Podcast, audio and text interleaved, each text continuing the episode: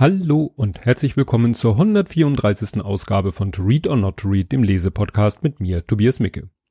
Ja, seit der letzten Aufnahme sind eigentlich zwei Sachen passiert, die ich erwähnenswert finde. Einmal war ich im Urlaub mit meiner Familie in Dänemark. Ja, bisschen erzähle ich davon in den letzten beiden Blathering-Folgen. Und das Interessante ist, meine Frau hat im Urlaub auch das Buch Pandatage gelesen. Und als sie es, also erstmal hat sie sehr gelacht bei dem Buch, äh, schon mal ein sehr gutes Zeichen ist, fand es insgesamt auch sehr, sehr gut. Und äh, ohne dass ich das, ohne dass sie meinen Podcast gehört hat, wo ich das ja erwähnt habe, hat sie von sich aus auch gesagt, das muss verfilmt werden.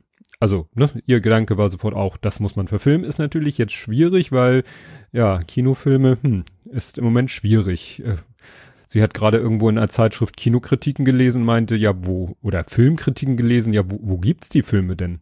Sind ja Kinos alle noch dicht.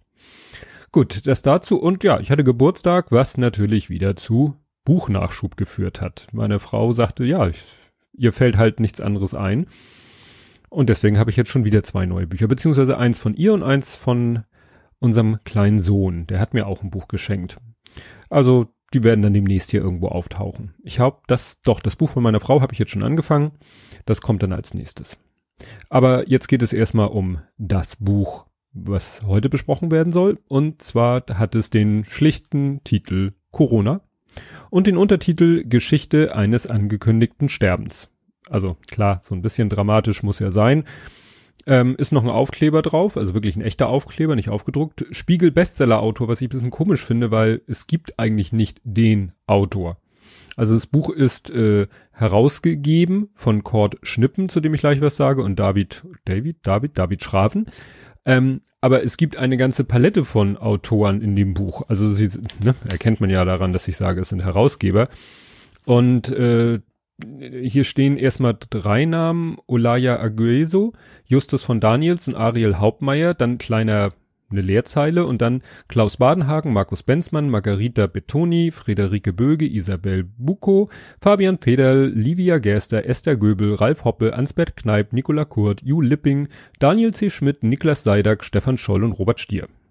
Gut, also, ne, kann man, frage ich mich jetzt, auf wen bezieht sich dieses Bestseller-Auto? Ich vermute mal auf Kurt Schnippen.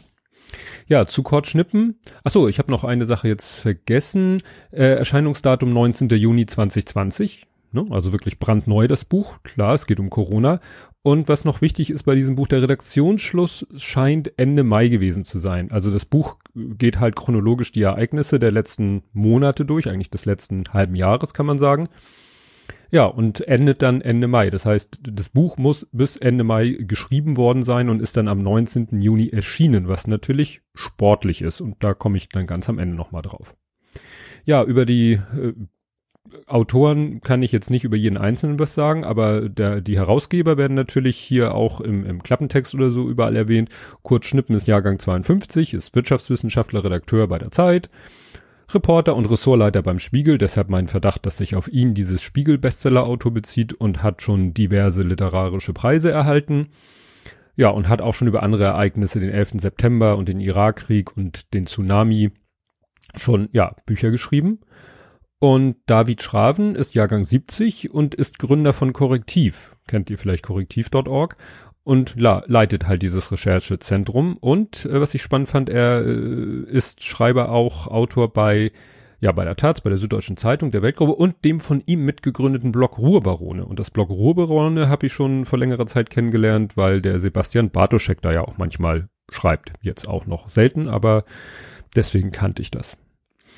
Ja, an, was steht hier noch Wichtiges? Achso, ja, er war bei der Watz heute Funke-Gruppe, war für das Investigativressort verantwortlich. Das passt ja auch sehr gut. Und er wurde auch schon vielfach ausgezeichnet und lebt in Bottrop und geht gerne angeln. Das finde ich immer so trivia. Erschienen ist das Buch beim Verlag DTV Verlagsgesellschaft. Weiß ich nicht, ob ich den Verlag schon mal hier erwähnt habe. Steht hier nur, wurde 1960 als reiner Taschenbuchverlag gegründet. Ja, und was witzig ist, seit 1961 ist der erste Titel ununterbrochen lieferbar, nämlich Heinrich Bölls irisches Tagebuch. Ne, das heißt, es wird immer wieder neu aufgelegt. Gut, aber mittlerweile eben auch Hardcover, Paperback bis Taschenbuch, also auch wenn er früher ein reiner Taschenbuchverlag war. Ja, auch das Buch ist ein Geschenk von meiner Frau. wir haben selber jetzt überlegt, ich habe es ja noch gar nicht so lange von und äh, wahrscheinlich Ostern war so das Einzige, was uns eingefallen ist. Oder Vatertag? Na, ist ja auch egal. Jedenfalls ein Geschenk von meiner Frau. Ja, und der Inhalt des Buches, wie ich schon erwähnt habe, es werden halt streng chronologisch die Ereignisse rund um die Corona-Pandemie geschildert. Beginnend mit dem 30. Dezember und endend mit dem 24. Mai. Also ziemlich genau ein halbes Jahr. Und äh, das Vorwort äh, fängt schon mal an, dass es eine, eine gute Frage stellt. Wenn die Regierenden längst wissen, dass es schlimmer steht, als ihre Maßnahmen uns glauben machen sollen, warum greifen sie nicht gleich zu den Maßnahmen, die der Lage entsprechen? Also zu den Maßnahmen, die in Taiwan, Südkorea und China geholfen haben, den Anstieg der infizierten Zahlen zu brechen? Kann es sein, dass die Regierenden in der Demokratie glauben, uns wirksame Maßnahmen erst zumuten zu können, wenn die Wirklichkeit uns beweist, dass sie zu spät kommen? Ich würde sagen, leider ja. Man sieht das ja ne? jetzt gerade aktuell äh, wo äh, die viele wohl glauben, wir haben es hinter uns und entsprechend alle Regeln schleifen lassen und äh, die zweite Welle so langsam auf uns zuschwappt. Befürchte ich jedenfalls. Ja, ansonsten äh, geht's dann im Buch los. Ähm, es kommt hier im Vorwort noch etwas. Moment, äh, jetzt habe ich mich selber irgendwie durcheinander gebracht. Ich habe sehr viel hier aufgeschrieben und ich werde auch sehr viel vorlesen. Ja, ähm, auf Seite 11 wollte ich noch was vorlesen. Genau, da fühlte ich mich ertappt. Jetzt habe ich den Kontext wieder. Ich lese vor. Zahlen sind für uns wie Frontberichte Infizierte, getestete, Tote, genesene Tote pro 100.000 Einwohner, Tote im Verhältnis zu getesteten, Zuwachs der Infizierten am Tag. Es ist beruhigend, wenn man dieses unsichtbare, gefährliche, allgegenwärtige Ding in eine Zahl verwandeln kann. Jeder hat Zahlenkolonnen, aus denen er Angst oder Hoffnung schöpft. Und Zahlen waren in den letzten Monaten der Grund dafür, dass wir gläubig in den Lockdown gefolgt sind ähm, ja, machen wir erstmal das mit den Zahlen genauso und deswegen habe ich mir hier notiert, ich fühle mich ertappt. Ja, weil mir das genauso ging. Ich habe am Anfang alle Zahlen, alle Statistiken in mich aufgesogen wie ein Schwamm, weil ich ja auch so ein Zahlenfreak bin und weil ich eben hoffte, da irgendwelche für mich äh, ja heilsamen Erkenntnisse draus zu ziehen. Hier wird schon gleich, und das wird im Buch leider komplett, wird der Begriff Lockdown benutzt. Und meine persönliche Meinung ist, dass wir in Deutschland keinen Lockdown hatten. So, weil Lockdown ist für mich das, was Italien, Spanien, Frankreich hatten, wirklich mit Ausgangsverboten. Wir hatten Kontaktbeschränkungen. Du durftest aus deinem Haus gehen, wie du lustig warst. Und natürlich kann man sagen, ja, jetzt hat sich das so eingebürgert und dann reden wir halt vom Lockdown, aber ich find's halt schon blöd, weil es eben ja unsere Maßnahmen dramatisiert und die in den anderen Ländern finde ich ein Stück weit bagatellisiert. Ja, ähm, es gibt dann in diesem ersten Kapitel insgesamt acht Warnungsblöcke, also wo gesagt wird, was alles in der Vergangenheit schon passiert ist, was uns eigentlich hätte warnen müssen. Zum Beispiel wird da auch der TED Talk von Bill Gates erwähnt, der auch mehrfach im Internet rumgegangen ist, den er vor ein paar Jahren zum Thema Pandemie schon mal gehalten hat. Die letzte Warnung fand ich dann sehr interessant. Die ist nämlich, ja, die letzte, genau, die letzte Warnung ist nämlich folgende die heißt auch letzte Warnung, deswegen bin ich so irritiert. Ich dachte, da kommt die Zahl. Im Oktober 2019, also kurz vor dem tatsächlichen Ausbruch, spielen Medizinerinnen, Ökonomen und andere Fachleute den Ausbruch eines Coronavirus durch. In der Simulation der John Hopkins Universität entsteht die Pandemie in Südamerika, breitet sich aber rasch aus, überfordert die Gesundheitssysteme, bringt den Handel zum Erliegen und verursacht eine Welle von Gerüchten und Verschwörungstheorien. Und da war ich echt baff, weil das ja wirklich genau das vorhergesehen hat, ja, was jetzt auch passiert ist. Und ich habe die mal rausgesucht, ich verlinke euch die, die hieß, äh, die hatte so einen komischen Namen. Äh, ja, verlinke ich euch, findet man eben von Job Hopkins auf der Website, wird schön erklärt, ja, wie diese Studie abgelaufen ist, was ihre Erkenntnisse sind. Und das ist echt erschreckend, weil es gab ja auch in Deutschland so Planspiele und so, aber das klingt ja wirklich genau nach dem, was passiert ist. Ja, dann äh, gibt es, geht's halt los mit, wir sind jetzt schon im, im Januar. Ne? Das erste Kapitel oder nein, der erste Teil heißt die chinesische Phase und dann, da geht's halt in China und Wuhan los. Und wir sind jetzt so Jan, Mitte Januar und dann kam aber interessant äh, eine Seite mit drei Meldungen, alles mit 24. Januar. Und das bezieht sich auch alles auf die USA. Und äh, das macht eben deutlich, äh, wie das in den USA Ende Januar komplett falsch eingeschätzt oder auch von Trump falsch angegangen wurde. Da hat er sich noch bei, äh, bei Xi, dem äh, chinesischen Präsidenten, bedankt, ne? weil aus der Sicht von Trump äh, Xi alles richtig gemacht hat.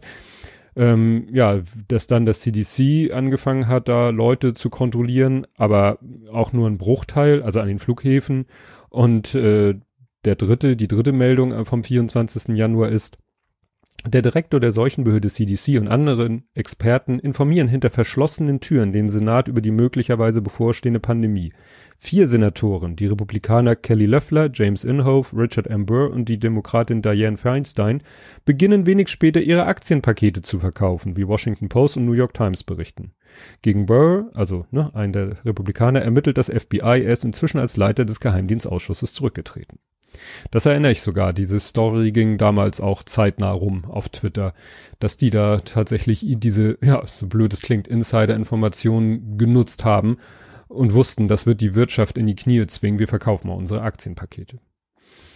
Ja, aber China hat, äh, jedenfalls nach Meinung dieses Buches, auch zu lange gezögert.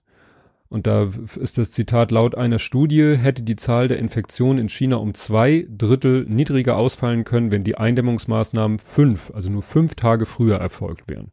Aber das kann man wahrscheinlich auf fast jedes Land übertragen. Also in Deutschland hätte man wahrscheinlich auch, wenn man die Kontaktbeschränkung ein oder zwei Wochen früher in Gang gesetzt hätte, hätte man wahrscheinlich auch eine nicht unerhebliche Zahl von Infektionen verhindern können.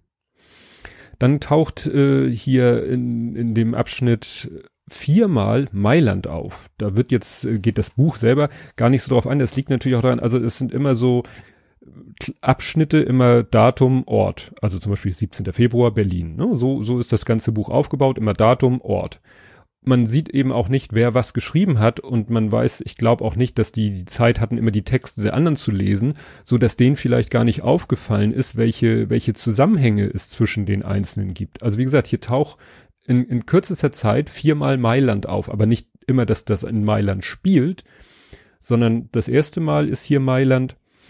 Ähm, Moment, jetzt muss ich gucken. Das bezieht sich hier 18. Februar Italien Codogno. Und da steht, es ist der Beginn einer umfangreichen Untersuchung, die Maestri in den folgenden Wochen in einen gläsernen Bürger verwandelt wird. Es geht um einen Infizierten. Er wohnt in Codogne, einem 16.000 Einwohnerstädtchen südöstlich von Mailand.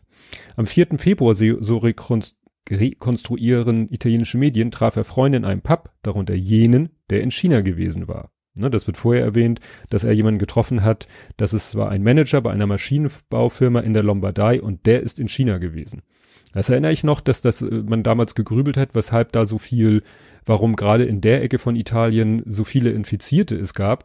Erst hatte man äh, in Verdacht, dass da nämlich in, ja, also in Fabrikgebäuden, die sozusagen von italienischen Unternehmern aufgegeben worden waren, dass die von chinesischen Firmen übernommen worden sind und mit chinesischen chinesischen Leiharbeitern gefüllt worden sind. Nur die hatten gar nicht die Möglichkeit hin und her zu reisen. Aber andererseits bestehen in der Ecke halt viele Geschäftsbeziehungen nach China. Das heißt, es sind Italiener nach China gereist und haben wahrscheinlich das Virus mitgebracht, wie in diesem Beispiel.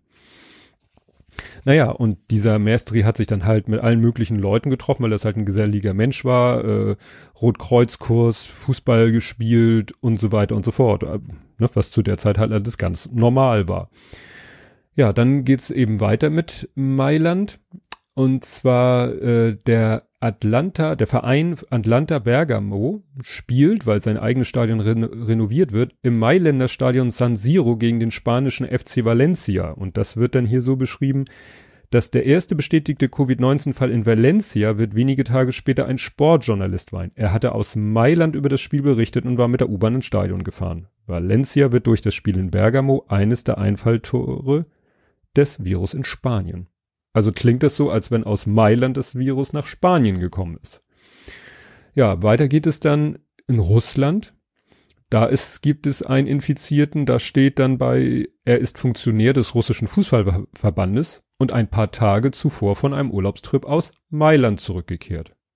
Und New York wird erwähnt, am 24. Februar endete in Mailand die Modemesse. Hunderte machten sich auf den Rückflug. Also kann es tatsächlich sein, dass aus Mailand das Virus nach Spanien, also ja, dass das sozusagen auch die Keimzelle in Italien war, für Spanien und vielleicht sogar für Russland und äh, New York.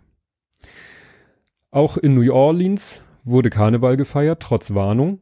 Ne? Es gibt ja nicht nur in Deutschland Karneval, sondern auch in anderen Ländern. Und äh, da wird, fällt dann ein Satz, den ich sehr passend fand. Hätten die Behörden in New Orleans den Ausbruch verhindern können, müssen, hätten sie hier im tiefen Süden der USA sehen können, was die Verantwortlichen in Washington nicht sahen. Später wird jemand zu Protokoll geben, die Bürgermeisterin wäre hingerichtet worden, wenn sie gesagt hätte, lasst uns den Karneval absagen. Ja, in Deutschland war das ja mit dem Karneval so, der wurde, glaube ich, dann eher wegen des Wetters abgesagt.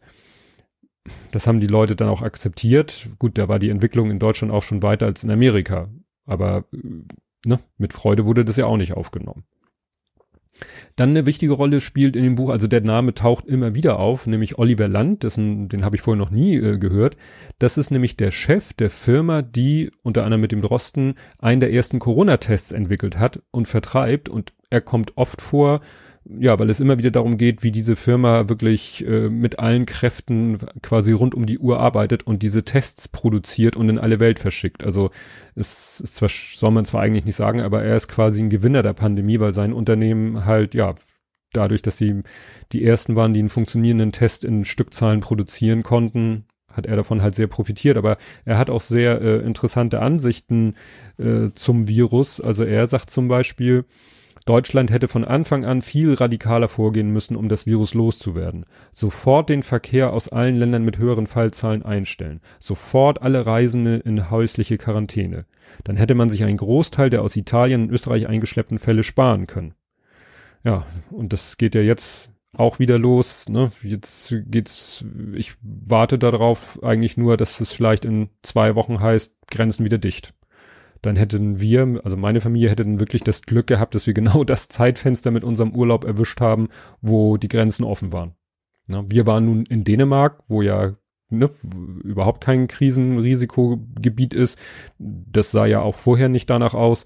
Gut, Spanien hieß auch, ja, ist in Ordnung. Und dann kamen die Ballermann-Videos und dann hieß es, nee, Spanien ist meh. Und Leute, die aus Spanien jetzt nach äh, Großbritannien einreisen, müssen 14 Tage in Quarantäne. In Deutschland sollen sie eigentlich, aber so halbwegs freiwillig und ja. Und es wird darüber diskutiert, ob getestet wird. Testkapazitäten haben wir ja wohl genug. Ja, dann wird natürlich, geht ja gar nicht anders, Drosten, Christian Drosten und sein Podcast, Podcast, ich als Podcaster kann das Wort nicht aussprechen, werden erwähnt und sein Mut, Irrtümer einzugestehen, was natürlich einige Leute vor Probleme gestellt hat.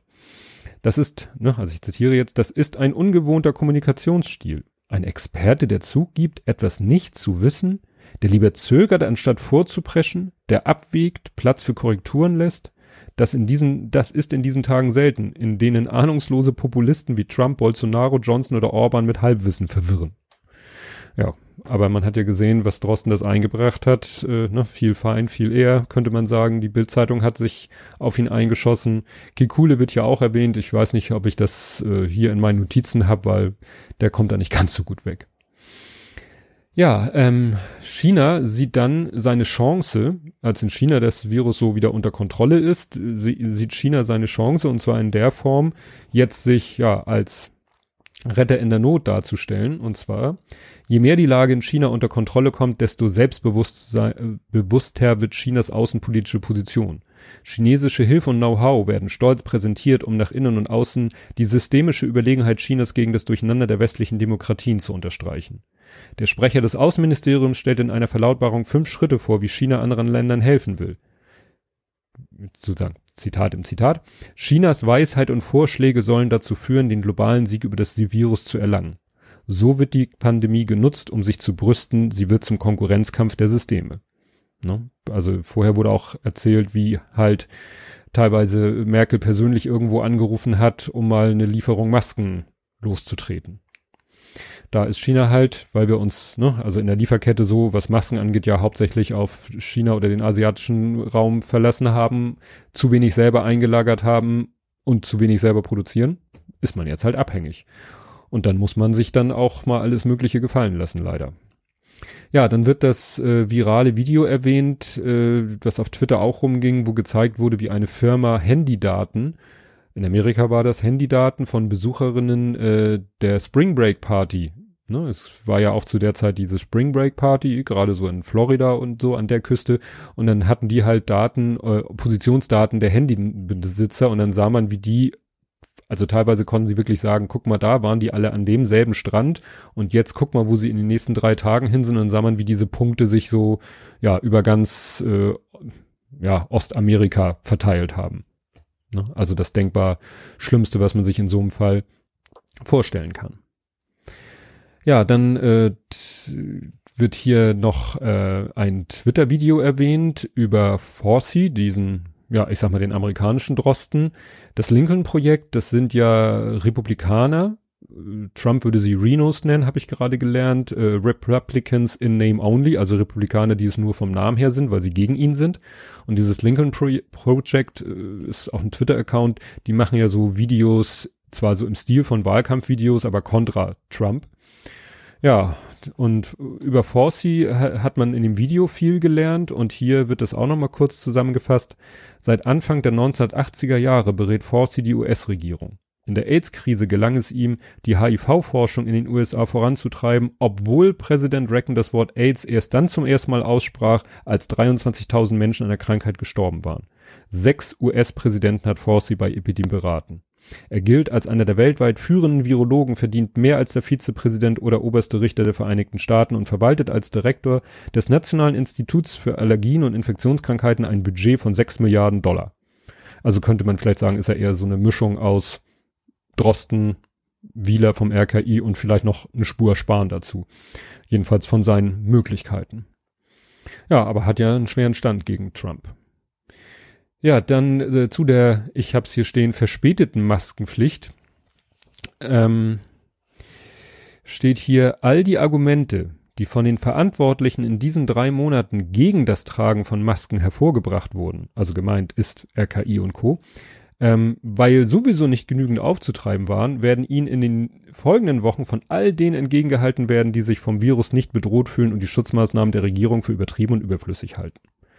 Und das ist ja auch wirklich so. Ich, ich selber will, sag jetzt nicht, dass RKI hätte schon früher zu Masken geraten, wenn genug da gewesen wären. Also ich, ich glaube irgendwie nicht daran, dass einfach der Mangel an Masken dazu geführt hat, dass sie gesagt haben, ah, wir wissen, dass Masken gut sind, aber es sind ja keine da und erst als dann alle Leute sich selber welche genäht haben. Also ich glaube schon, dass das RKI wirklich aufgrund wissenschaftlicher Gründe und nicht, sag ich mal, äh, logistischer Gründe die Maskenpflicht zu spät eingeführt hat. Aber als wirklich auf Twitter schon jeder äh, an der Nähmaschine saß, inklusive Tim Pritlove, äh, hätte man das ja vielleicht wirklich schon mal empfehlen können. Naja. Ja, die Situation in Schweden wird beschrieben. Dabei fällt das Wort Sozialdarwinismus. Das Wort Sozialdarwinismus verfolgt mich, seitdem ich in der englischen Abi-Prüfung das Buch The Time Machine äh, besprechen musste. Und da geht's ja auch um Sozialdarwinismus. Dann wird die Tracing-App erklärt, aber wie ich meine mit einer Falschaussage, weil es fällt der Satz, damit die Daten wirklich helfen bei der Rückverfolgung der Kontakte, müssen 60 Prozent der Bevölkerung die App installieren. Es wird dann auch nicht irgendwie angegeben, wie sie auf diese Zahl kommen oder so. Das vermisse ich manchmal so ein bisschen Quellenangaben. Und es war nämlich ganz eindeutig immer in der Diskussion der App die Rede von 60 Prozent. Aber das war so eine Studie, ich glaube Bristol, Universität von Bristol war das. 60 Prozent, wenn man nur die App hat, wenn man nichts anderes macht, nur die App, dann müssen 60 Prozent der Bevölkerung die App installieren, um das Virus unter Kontrolle zu kriegen. Wenn man auch andere Maßnahmen hat, dann reichen auch 15 Prozent der Bevölkerung. Ich verlinke da mal einen Artikel, ich habe da was, einen Sternartikel gefunden, der genau das nämlich nochmal genau diese Frage stellt, müssen wirklich 60 Prozent mitmachen und dann sagt nein und dann auch erklärt, das, was ich gerade erklärt habe, nur mit mehr Worten. Ja, dann gab's äh, Proteste gegen den, ich habe es da auch in Anführungszeichen Lockdown, weil ich würde sagen, das, was in Amerika in einigen, in den meisten Staaten war, war auch kein Lockdown und Maskenpflicht in den USA. Trump twitterte ja damals Liberate Minnesota, Liberate Michigan, Liberate Virginia, was ja ganz zufälligerweise alle demokratisch geführte Staaten waren. Ähm, jetzt haben wir so eine ähnliche Situation. Äh, er schickt ja seine Feds, seine Bundespolizisten nach Portland und äh, drohte ja auch schon ähm, Chicago und Kansas City. Äh, euch schicke ich auch meine Bundesbeamten. Und ja, das sind alles drei Städte, die von demokratischen BürgermeisterInnen regiert werden. Ne? Also leicht durchschaubar. Ja, dann wird die Situation in Island beschrieben. Dazu muss man wissen, Island hat 350.000 Einwohner. Und ja, die haben das halt auch sehr schnell unter Kontrolle gekriegt, was vielleicht nicht so schwer ist, wenn man nur mit 350.000 Leuten auf dem ganzen, in einem, äh, dann noch in einem Inselstaat lebt. Äh, sie äh, sagen aber auch selber, ja, wir sind 350.000 Einwohner und äh, Amerika sind das tausendfache, die haben aber auch das fünftausendfache an Ressourcen. Also die sollten das eigentlich auch hinkriegen. Da wird dann am Ende noch, fällt noch der Satz, als es um Island geht, es gibt sogar eine Internetseite, auf der man den Verwandtschaftsgrad zu jedem beliebigen Landsmann in Erfahrung bringen kann. Und da musste ich schon fast lachen, weil ich habe gerade mit meiner Frau zusammen den Film Feiersager geguckt, diesem Eurovisionsfilm, der ja auch in Island spielt und wo ja äh, die beiden HauptdarstellerInnen, also das Pärchen, immer wenn sie sagen, sie kommen aus Island, sagen ja alle anderen, ach, dann seid ihr Geschwister. Also das spielt ja auf dieses Klischee an, dass auf Island alle äh, ziemlich nicht so weit miteinander verwandt sind und dass dann hier es diese Website gibt, fand ich dann schon wirklich bemerkenswert. Ja, dann geht es nochmal um die amerikanischen Lockdown, in Anführungszeichen, Proteste. Ähm, da wird dann, äh, erinnert man sich auch die Szenen, wo dann bewaffnete Leute da in die Regierungssitze gestürmt sind und da rumgepöbelt haben und gesagt haben, hier unsere Freiheit und kein Lockdown und keine Masken. Und dann schreiben sie hier, Rechtsextreme Gruppen wie die Proud Boys, ein Verein neofaschistischer Patrioten und andere selbsternannte bewaffnete Milizen schießen, schließen, nicht schießen, schließen sich dem Protestaufruf an. Bundesweit fordern sie Menschen auf, für ihre Freiheit einzustehen. Viele Amerikaner sind wütend, sie haben Angst, Existenzangst. Die Extremisten wollen sie ausnutzen. Die Massendemonstration von Michigan, ein guter Ort, um Menschen mit einem, nein, ein guter Ort, um Menschen ein gefährliches Virus einzupflanzen. Rassismus. Und das fand ich interessant, dass die hier schon quasi äh, das Thema Rassismus so mit reinbringen, was ich in, zu der Zeit da überhaupt nicht gesehen habe. Klar, natürlich ist es schon alleine Rassismus, dass die Weißen da mit einer Knarre in die äh, Landesregierung einmarschieren können und nichts passiert äh, und ein Weißer kann unbewaffnet über die Straße gehen. Das ist ja dann und wird erschossen, sage ich mal jetzt ganz platt. Das ist sozusagen schon mal so ein Vorblick und das wussten die ja zum Zeitpunkt des Buch des Redaktionsschlusses noch nicht, dass das mit George Floyd passieren wird. Aber selbst da haben sie halt schon das gesehen mit der, die Gefahr oder äh, ja, die Tatsache, dass da wohl Rassismus auch eine Rolle spielt. Ne? Nach dem Motto, die Weißen können da halbwegs machen, was sie wollen. Interessant finde ich dann aber auch, weil wir gerade hier so bei ne, Demonstranten waren, die ne, dann von rechts mehr oder weniger unterwandert werden. Da geht's nämlich um italienische Lockdown-Proteste, von denen ich ehrlich gesagt gar nichts mitgekriegt habe. Also hier sind wir jetzt äh, Mitte Mai in Italien, in Rom. Und da wird dann auch berichtet von einer ja, Demonstration gegen die äh, Corona-Maßnahmen. Und dann steht hier, ein Beschluss der italienischen Regierung hatte Menschenansammlung aufgrund der Gesundheitsrisiken untersagt. Der Protest, ich kann heute nicht vorlesen, sorry Leute. Der Protest, berichtet La Repubblica, war nicht offiziell angemeldet, so griff die Polizei in Rom ein und stoppte die Demo. Die Macherini, Macherini Tricolori, das war wohl der Anmelder, bezeichnen sich selbst als parteilos. Doch unter den Menschen, die in Rom protestieren, berichten italienische Medien, seien auch Mitglieder der neofaschistischen Partei Casa Pound, Pound, Pound gewesen. Verschwörungstheorien spielen anders als bei den Demonstrationen in Deutschland keine große Rolle. Mag daran liegen, dass die Bürger in Italien die Gefahren von Covid-19 unmittelbar erlebt haben. Die Debatte ging deshalb eher um die Maßnahmen der Regierung. Ja, finde ich spannend, weil ich habe gerade heute wieder irgendwie ein Twitter, da wo irgendwo in irgendeinem, ich glaube, das war Spanisch, also ein, da war eine Frau mit einem Plakat, wo irgendwie was drauf stand mit 5G und auch mit Corona und ich meine noch zwei Wörter dazu, die ich als Spanisch gedeutet habe. Also ob wirklich alle anderen Länder gegen diese komischen Verschwörungsmythen gefeit sind. In Amerika gut, das haken wir mal gleich ab, aber ob nun in Italien, Spanien, Frankreich nicht auch irgendwelche Schwurbler sind, die Corona als Verschwörung einordnen, weiß ich nicht. Das fand ich hier eine etwas mutige Aussage. Wollen ja, soll ja gerade wieder, diesen Samstag sollen ja wieder Demonstrationen stattfinden von Corona-Gegnern oder Corona-Maßnahmen-Gegnern, muss man ja sagen, mit entsprechenden Motiven. Ja, ansonsten kommt dann noch ein Anhang äh, passend dazu, die 16 größten Corona-Mythen. Ne, also das, was man halt bei solchen Corona-Schwurblern äh, sich anhören muss. Und ein Glossar, wo nochmal einige Begriffe und Abkürzungen und ähnliches erklärt werden. Ja, bevor ich jetzt zu meinem Fazit komme, ähm, Errata. Ähm, ich sagte ja, das Buch wurde offensichtlich bis Ende Mai geschrieben und ist am 19. Juni erschienen.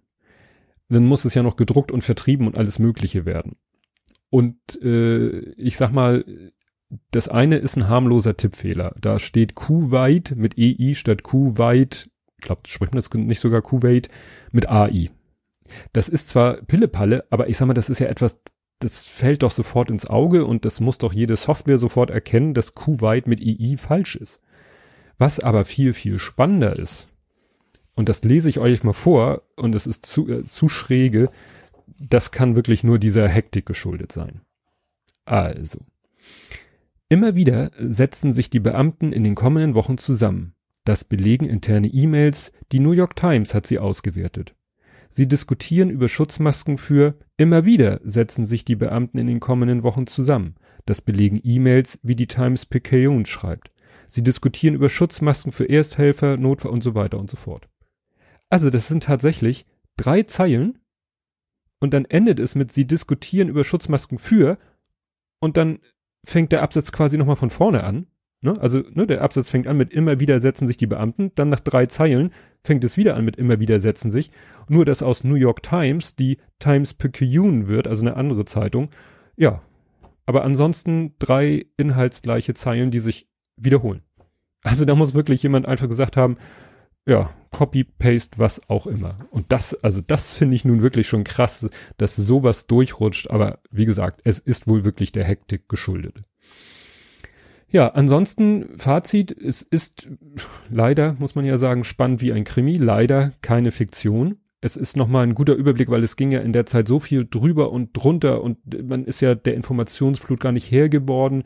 Hier wird dann auch manchmal irgendwelche Sachen, wo man sagt, ach ja, so war das aber dann erfährt man hier nochmal, wie ging es denn weiter, weil manchmal ja dann ein Aufregerthema ist und bevor das Thema eigentlich zu Ende erzählt ist, ist dann schon wieder das nächste Thema da. Und hier werden dann Sachen eben auch in der Rückschau nochmal zu Ende erzählt. Wie ging denn das aus oder wie ging jenes aus oder irgendwelche Fälle, die vielleicht äh, ja doch untergegangen sind in den ganz großen Meldungen, die aber nichtsdestotrotz spannend und interessant sind. Und äh, mich würde interessieren, ob die eine Fortsetzung planen, weil theoretisch könnte man sagen, so, das waren jetzt die ersten sechs Monate. Wir sind jetzt ja schon wieder, warte mal, Ende Mai, jetzt sind wir Ende Juni, Ende Juli, wir sind schon wieder zwei Monate weiter. Es ist in den zwei Monaten ja auch sehr viel passiert. Ich befürchte, es wird noch viel passieren und vielleicht erscheint tatsächlich in einem knappen halben Jahr, ja, Corona Reloaded und das sind dann die nächsten sechs Monate. Nochmal übersichtlich zusammengefasst. Also ich kann das Buch sehr empfehlen für alle, die sich mit der Thematik noch auseinandersetzen mögen ähm, und die nochmal so ein, ja, es ist quasi auch, äh, kann man sagen, dokumentierte Zeitgeschichte, die aber quasi noch, ja, under construction ist. Und das soll es zu diesem Buch gewesen sein. Ja, das nächste Mal gibt's dann ein Buch. Ähm, ich glaube, meine Frau hat irgendwie, ich hatte meiner Frau erzählt, dass ich dieses Buch von dem Daniel das mit den Poesie der Primzahlen, dass ich das Buch nicht so toll fand, dass ich da etwas enttäuscht von war. Und äh, ich weiß nicht, ob sie das als Ansporn genommen hat. Sie hat mir jetzt ein anderes Buch geschickt, was äh, geschenkt, wo es sich auch um Zahlen dreht. Und ich habe das schon mal angefangen und es liest sich also deutlich äh, interessanter oder geht so mehr in meine Zahlen-Nerd-Richtung. Aber davon erzähle ich euch dann beim nächsten Mal. Und bis dahin, tschüss.